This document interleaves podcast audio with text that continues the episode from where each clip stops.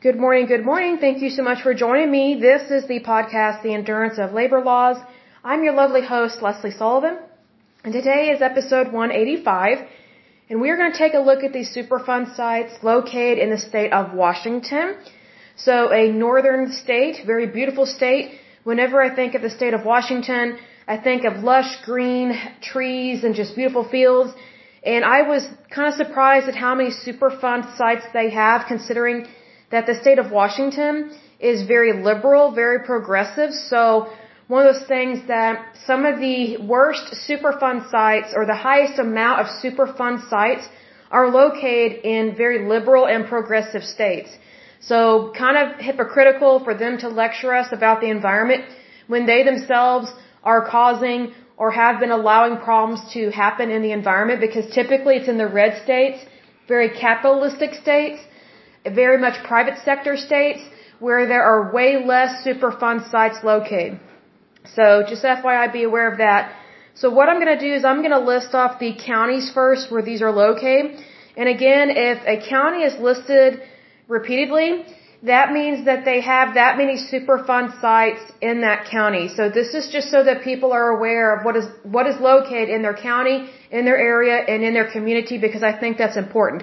Because that's information that I want to know for me and my family. So I think it's important for you and your families because it's it's one of those things that you don't want to be exposed to something that is hurtful and harmful to you or your family or your, or your community, your state, your nation, right? But we do have some issues here in the United States with this.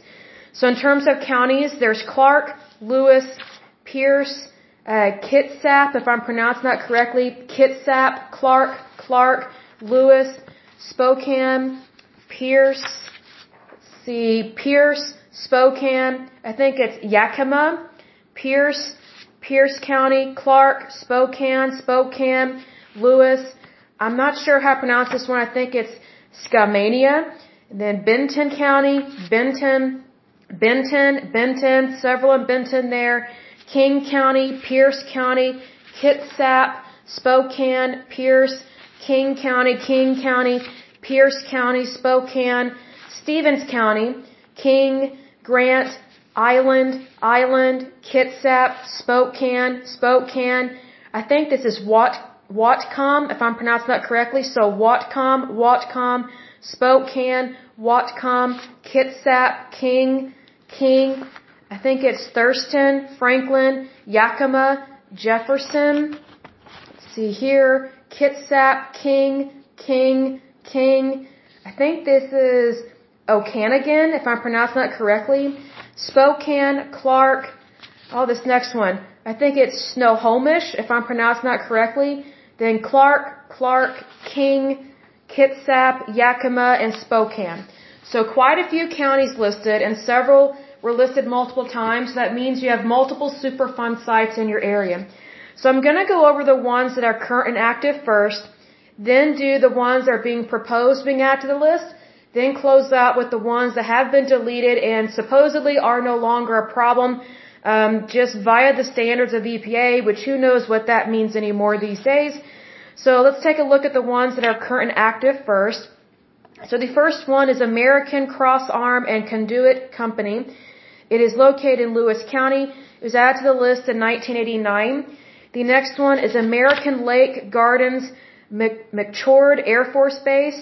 That one is located in Pierce County and was added to the list in 1984. The next one is Bangor Naval Submarine Base, and this one was caused by the United States Navy. Let's see, this one is located in Kitsap County and added to the list in 1990. The next one is, is Bangor Ordnance Disposal. This one was caused by um, the United States Navy. Not a good thing there because I love the Navy. Um, I very much love the Navy and respect them, but they need to clean up their messes. Um, so this one's located in Kitsap County. It was added to the list in 1987. The next one is Boom Snub Airco. It's located in Clark County. It was added to the list in 1995. Next one is Centralia Municipal Landfill. It's located in Lewis County. It was added to the list in 1990. The next one is Colbert Landfill. It's located in Spokane County and added to the list in 1983. The next one is Commencement Bay um, near shore tide flat, flats, excuse me, my accent, tide flats.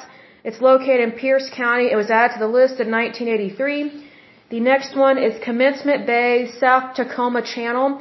It's located in Pierce County. It was added to the list in 1983.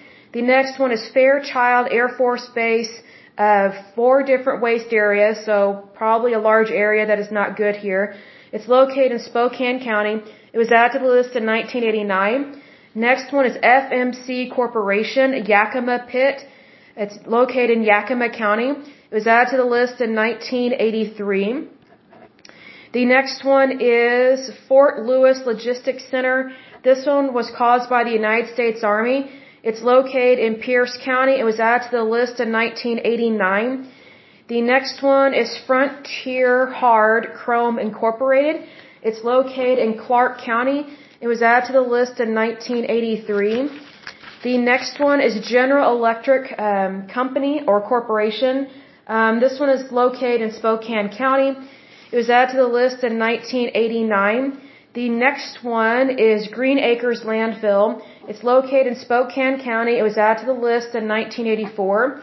Next one is Hamilton Labree Roads GW Contamination. It's located in Lewis County.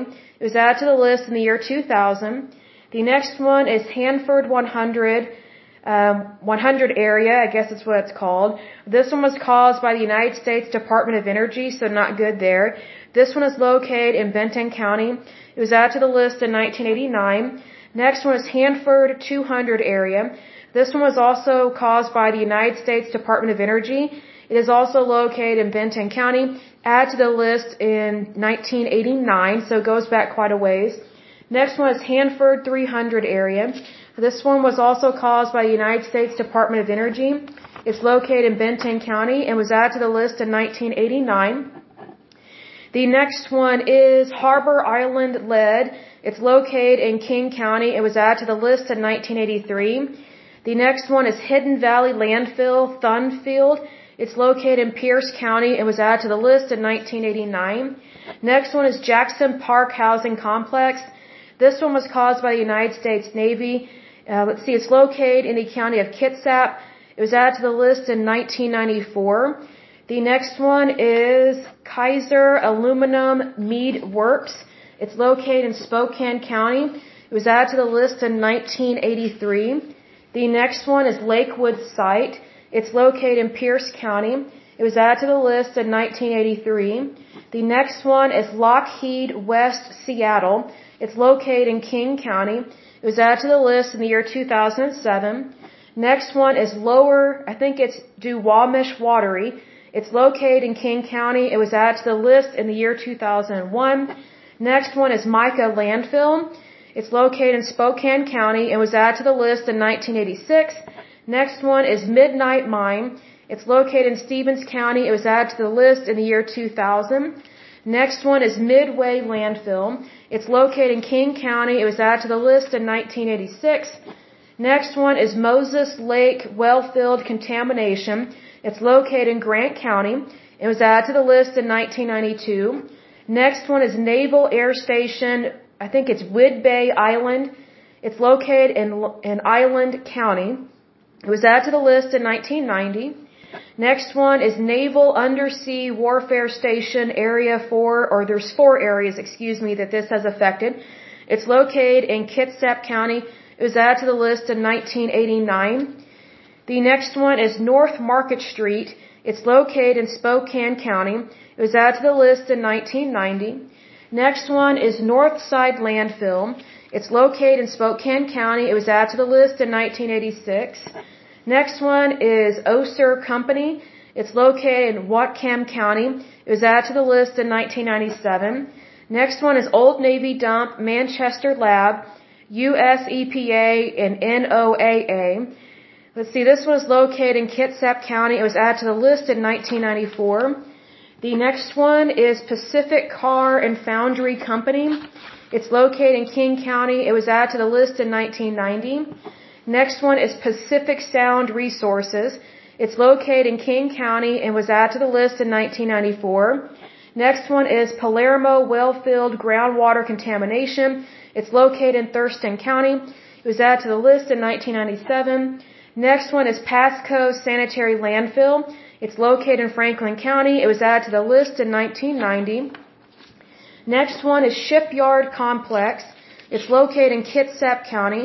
It was added to the list in 1994. Next one is Queen City Farms. It's located in King County. It was added to the list in 1984. Next one is Quendall Terminals. It's located in King County. It was added to the list in 2006. Next one is Seattle Municipal Landfill, Kent Highlands. It's located in King County. It was added to the list in 1990. Next one is Vancouver Water Station Number 1 Contamination. It's located in Clark County. It was added to the list in 1994. Next one is Vancouver Water Station Number 4 Contamination. It's also located in Clark County. I want to make sure that I listed that last one correctly. So we have two that are located in Vancouver Water, um, but they have like a Vancouver Water Station Number 1. Then there's Vancouver Water Station Number 4, and both are located in Clark County. And the number 4 station was added to the list in 1992. And interestingly, uh, station number one was added in 1994. Kind of a little bit of a mix up there. Um, the next one is Western Processing Company Incorporated. It's located in King County. It was added to the list in 1983. The next one is, I think it's Wyckoff Company Eagle Harbor. It's located in Kitsap County. It was added to the list in 1987. And the last one that is current and active and still a problem is Grain Handling Facility at Freeman. It is located in Spokane County and it doesn't give me a date of when it was added to the list. So, interesting, quite a few located in the state of Washington, even though they are liberal and progressive and can't stand the police and try and shut down their police departments. Not very smart doing that because it's actually the police that guard and protect your, your counties, your cities, your towns. So, interesting there. So now we're going to go over the ones that are deleted. I don't recall seeing any that are being proposed, being added to the list, but if I come across them, I will let you know the differences between those. So the first one that has been deleted and is good to go is Alcoa Vancouver Smelter. It was located in the county of Clark. It was added to the list in 1990, cleaned up and good to go as of 1996. The next one is, uh, I think it's Bonneville Power Administration Ross Complex. That one was caused by the United States Department of Energy. It was located in the county of Clark. It was added to the list in 1989. It was cleaned up and good to go as of 1996. Let's see, the next one is Fort Lewis Landfill number 5. It was located in Pierce County. It was added to the list in 1987. It was cleaned up and good to go as of 1995. The next one is Hamilton Island Landfill, USA COE. It was located in Skamania County. Let's see, it was added to the list in 1992. It was cleaned up and good to go as of 1995. So a fairly quick turnaround. That's good to see that. The next one is Hanford 1100 area. That one was caused by the United States Department of Energy. It was located in Benton County. It was added to the list in 1989. It was cleaned up and good to go as of 1996. The next one is McCord or, or McChord Air Force Base Wash, Rack, and Treat. It was located in Pierce County. It was added to the list in 1987. It was cleaned up and good to go as of 1996. The next one is Naval Air Station Whidbey or Whidbey Island Seaplane. It was located in the county of Island. It was added to the list in 1990. It was cleaned up and good to go as of 1995. The next one is Northwest Transformer. It was located in the county of, of Whatcom. It was added to the list in 1986. It was cleaned up and good to go as of 1999. The next one is Northwest Transformer South Harkness Street. It was located in Whatcom County. It was added to the list in 1990, cleaned up and good to go as of 1997. The next one is Old Inland Pit. It was located in Spokane County. It was added to the list in 1990, cleaned up and good to go as of 1999. Let's see, the next one is Pesticide Lab Yakima. It was located in the county of Yakima. It was added to the list in 1983, cleaned up and good to go as of 1993. The next one is Port Hadlock Detachment, United States Navy. It was located in Jefferson County. It was added to the list in 1994, cleaned up and good to go as of 2005. Let's see, the next one is Silver Mountain Mine. It was located in, I think it's pronounced Okanogan County. It was added to the list in 1986, cleaned up and good to go as of 1997. The next one is Spokane Junkyard Associated Properties. It was located in Spokane County. It was added to the list in 1994. It was uh, cleaned up and good to go as of 1997, so a fairly quick turnaround. That's always good. Next one is Toftdahl Drums. It was located in Clark County, added to the list in 1986, cleaned up and good to go as of 1988, so fairly quick turnaround. So it is possible to clean these up quickly, safely, and efficiently. The next one is is Tulalip Landfill. It was located in Snohomish County. It was added to the list in 1995. Um, it was cleaned up and good to go as of 2002. The next and last one that that is good to go, no longer a problem, is Yakima Plating Company. It was located in Yakima County, added to the list in 1989, and cleaned up and good to go as of 1994. So, the state of Washington has cleaned up quite a few, but they still have quite a few to go. And I just wonder if the liberal and the progressives care to know about all the Superfund sites located in their state and that, you know, you actually do need the government's help with those things. Like you do actually need outside help. So, I hope and pray that the state of Washington cleans up their act, they reopen their police departments and understand that sometimes you do need your government's help. So you can't just shut something down just because you disagree with them. So needless to say, it's not good to be liberal and progressive, especially in the in the extreme. I'm not saying that you can't be liberal and progressive. You know, you very much can, but it's really sad to me that the states that have the most Superfund sites are the ones that are liberal and progressive and claim to care about people, but they really don't. So it's it's kind of hypocritical. I mean, there are some liberals and progressives that, that they do care, but they just keep missing the mark. So hopefully they stop missing the mark and they actually start to understand the environment, the economy in their country, and the Constitution of the United States, because all those things are there actually to protect us. And we should not be using them against each other. Because, you know, we, we really are in this together. And I don't like to use that phrase, we're in this together. I don't use it very often because I think it got overused um, during the pandemic. Because I thought it was really sad that people only woke up to realize that we're in this together, but only when there's a terrible disease that's sweeping across our country. When in fact, we were in it together before COVID-19, you know, you know, came onto our shores. So it's one of those things that sometimes catastrophe brings us together, but it also shows us what we were like and, you know, the areas that we need to work on before a catastrophe hits. So hopefully the state of Washington can work on their problem areas and get things, um, ship shape and get things in a better, better organized fashion and not be so liberal and extreme and progressive because it obviously has not helped their state. Um, one example of this is their real estate. I mean, just a small house costs like a million dollars there. That's insane. It's like, wow, you know, a million dollars should take you a long, you know, a long ways. Like, you know, a million dollars, people used to be able to retire on a million dollars, if less.